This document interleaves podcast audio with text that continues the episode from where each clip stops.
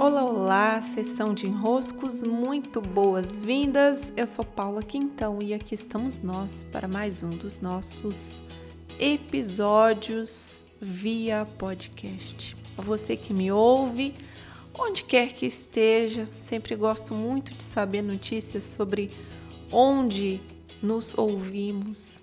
Eu por aí podendo ter a honra, a alegria de te fazer companhia nesse momento e trazer as reflexões que de alguma maneira vão nos auxiliar em nossos desenroscos da vida. Eu daqui estou em 27 de outubro, gravo esse podcast em tempo de inscrições abertas para que será a última edição do workshop do DNA do negócio esse ano. Então, quem ainda está em tempo de participar, o workshop é muito especial. Eu falo porque eu realmente sei a preciosidade que está lá dentro. Esse workshop ele passa por toda a base do que verdadeiramente, e o verdadeiramente aqui é em letra maiúscula, do que verdadeiramente sustenta vivo e em expansão um negócio esse mapeamento que eu fiz dessas bases, ele cada vez mais eu confirmo através de estudos muito profundos, tanto na filosofia, como nas ciências, como nas físicas, nas variadas formas da física. Todo esse conhecimento em nenhum momento foi invalidado por nenhuma vertente do conhecimento. Então eu sei que eu cheguei a algo muito especial e uma alegria muito grande convidá-los para esse workshop. Será no dia 12, acontece online e fica gravado para quem só pode assistir por gravação, ok? E vamos ao nosso episódio de hoje com o tema que por aqui eu quero trazer, dando continuidade ao que falamos no episódio anterior sobre o modo, sobre a postura, como podemos visitar o nosso passado como que o passado, o passado mesmo que seja o ontem, tá? Não precisa ser um passado tão remoto assim, mas também pode ser o ontem, pode ser uma outra existência, pode ser você na sua infância, pode ser você em período gestacional. Não interessa que ontem é esse, interessa que uma vez percorrido, aquele trecho se converte em memória. E se essa memória não é bem processada, digerida, se a gente não faz bem a alquimia das memórias do nosso caminho, elas vão se cristalizando ou congelando.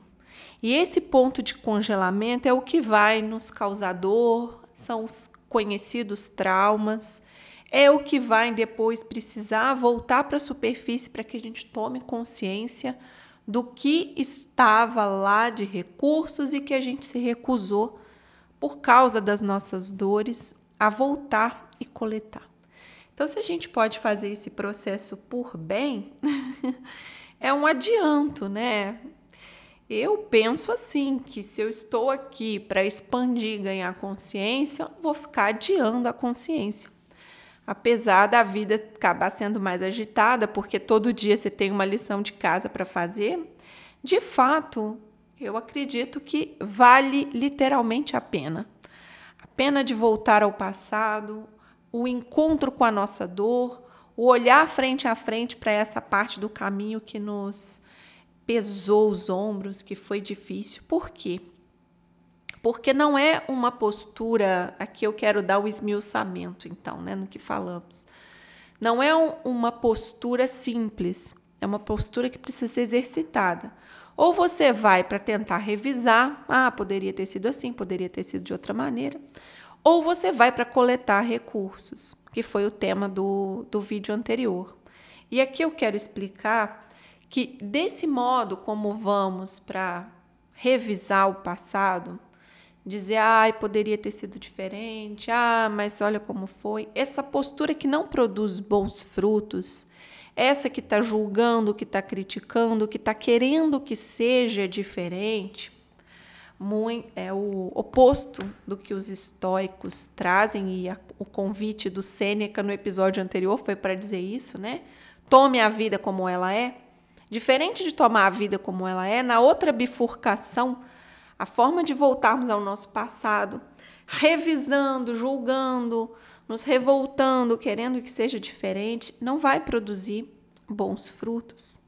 E uma das posturas de voltar a esse passado com reclamação, com justificativas, com queixas, com revisões, é a postura da vítima. E aqui eu quero trazer hoje a, o nosso olhar para essa postura. Às vezes eu tenho essa tendência, quando eu acordo com o vento virado, né? acordo mal trabalhada na sabedoria, nos dias que eu tô mais é, menos consciente, a, o discurso da vítima ele me dá assim, nossa, me dá até um prazer, né? Eu começo a voltar nas situações e aí eu já tenho ali meu dedinho de juiz, eu já coloco logo minha roupinha de juíza. Deve ser até aqueles cachos de antigamente, aqueles cabelos de, de peruca que aqueles homens usavam antigamente, né, de juiz. E ali eu começo a minha ladainha interna, justificando, dizendo que o outro realmente foi isso, foi aquilo que está errado às vezes até torcendo para uma bomba explodir na cabeça da pessoa, né? Porque juiz já vai escolhendo logo a punição do outro também. Então a vítima, ela tende a se apoderar de mim nesses dias em que eu tô dis, é, distraída da minha consciência. E o que a vítima faz conosco é criar esse discurso que vai para o lado que não vai ser frutífero.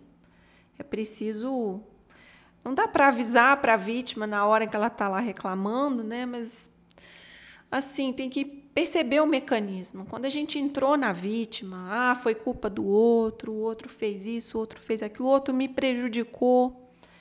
É, a vítima, ela não nos dá força.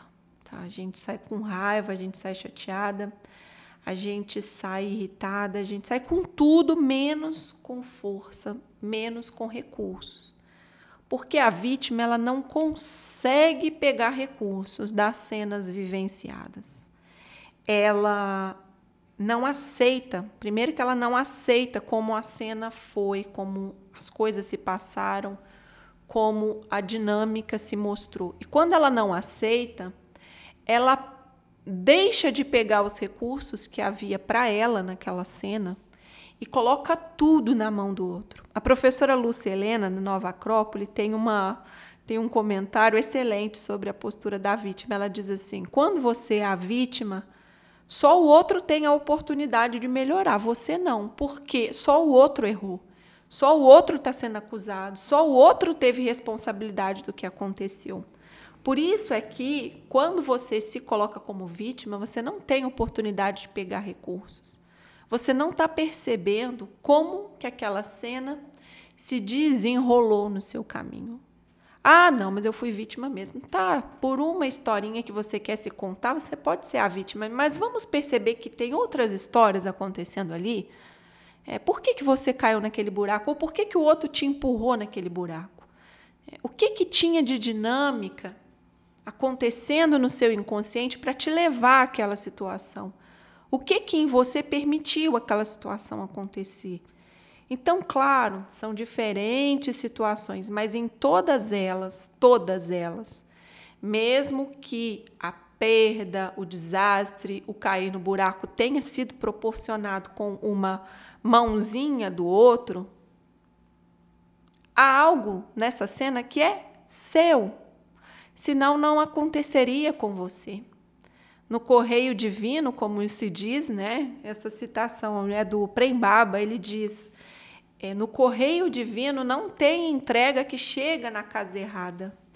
No correio não entrega na casa equivocada. Não é desvio de rota do correio.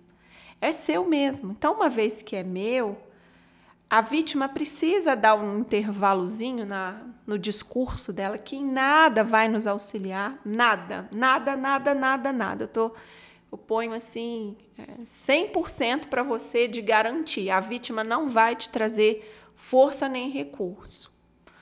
A não ser que você perceba que a vítima está lá e comece a trabalhar em cima da postura da vítima, já usando os recursos para isso. Mas, caso contrário, caso a gente não volte liberando a vítima e compreendendo qual é a minha responsabilidade nessa situação, o que, que eu coleto aqui, eu não consigo.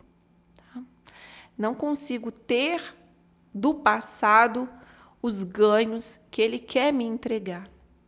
Então, agora já estava para vir para gravar aqui o podcast, já tinha escrito um pouquinho sobre a vítima, refleti hoje logo cedo e assisti um videozinho curto que apareceu para mim no Instagram do Brasil Paralelo falando sobre o Batman e usando essa expressão, né? Assumir a responsabilidade por suas circunstâncias é o que vai fazer de você ou o vilão ou o herói.